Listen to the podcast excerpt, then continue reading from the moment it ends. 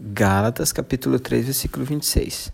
Pois por meio da fé em Cristo Jesus, todos vocês são filhos de Deus. Eu geralmente, meu gabinete pastoral, faço essa pergunta para as pessoas: Quem é você? A maioria faz uma tese sobre si mesmo, falando sobre suas profissões e aptidões, o quanto deram duro para chegar onde estão, as vezes que pensaram em desistir, os obstáculos que se levantaram e muitas outras ações diferentes.